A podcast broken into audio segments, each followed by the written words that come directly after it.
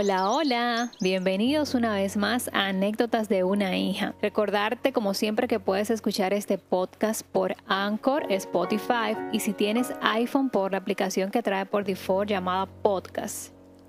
En esta semana, bueno, tenemos una semana bastante lluviosa, excelente para que nos sentemos a, reflexionar y a estudiar un poco eh, la palabra, claro que sigo algún libro de superación personal o alguna enseñanza de algo específico que te interese. En el día de hoy vamos a hablar sobre un tema mm, que a lo mejor por el título te causa un poco de impresión y lo he titulado Los violentos arrebatan. Desde los días de Juan el Bautista hasta ahora el reino de los cielos sufre violencia y los violentos lo arrebatan. Se necesita ser violento para conseguir entrar al reino de los cielos. Tú me dirás, ¿cómo así? ¿De qué, de qué estás hablando? O sea, ¿cómo que debo de ser violento? Pero no te asustes, te voy a explicar el término o el sustantivo violento a lo que se refiere la Biblia eh, en este entonces.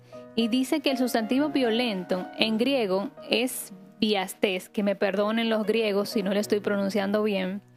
Y dice que esto significa hombre esforzado o violento. Dice que implica fuerza, vehemencia y sobre todo dedicación. Entonces, basándonos en este significado, pues eh, creo que podemos proseguir sin que tú malinterpretes el término violencia, ¿verdad? Entonces, se necesita ser violentos para conseguir entrar al reino de los cielos.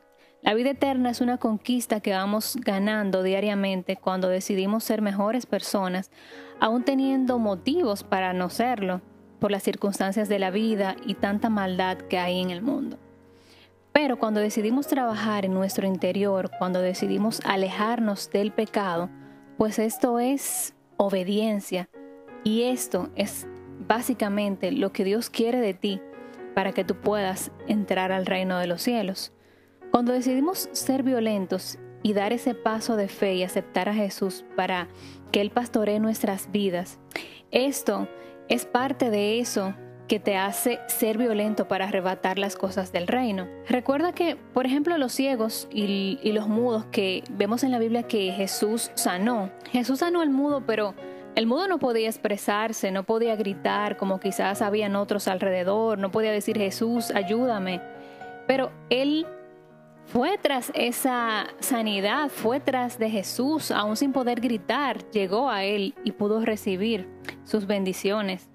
Igual pasó con el paralítico, el paralítico no podía caminar, no podía llegar por sus propias fuerzas hacia Jesús, pero la fe de él y de sus amigos lograron que él llegara a Jesús y también pudo recibir su, su bendición. También el caso del ciego.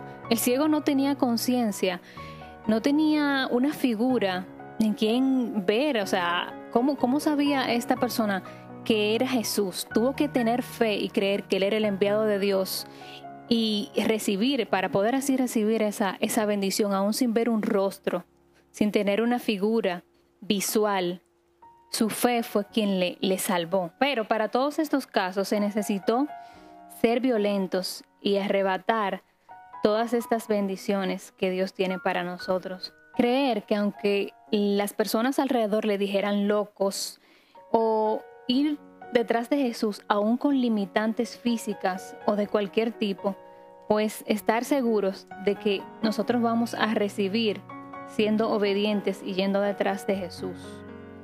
El reino de los cielos está ahí para todos nosotros abierto con ángeles y un creador que nos ama esperando por nosotros, pero debemos de ser valientes y quitar todo obstáculo de nuestra mente y de las cosas del mundo, porque solo los violentos arrebatan. Bendiciones. Chao, chao.